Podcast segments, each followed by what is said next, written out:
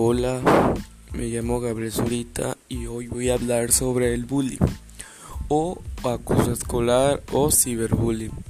Es lo mismo, nomás que diferentes. Ok, mira, el, el bullying es algo que se encuentra lógicamente en todas las escuelas o jaulas que se encuentran en cualquier escuela, prepa, secundaria, hasta en el kinder hay, hay bullying. Este tipo de bullying escolar se caracteriza por tanto por una realización o camino conseguir y muchas imitaciones que se pueden dañar al ser humano aplicando un abuso porque porque según porque el otro es más grande y el otro es más chico tiene que ser así. Pues no pues el puesto físico no tiene nada que ver al bullying antes de surgir madradas mentes Acosos durante las situaciones puede ocurrir también.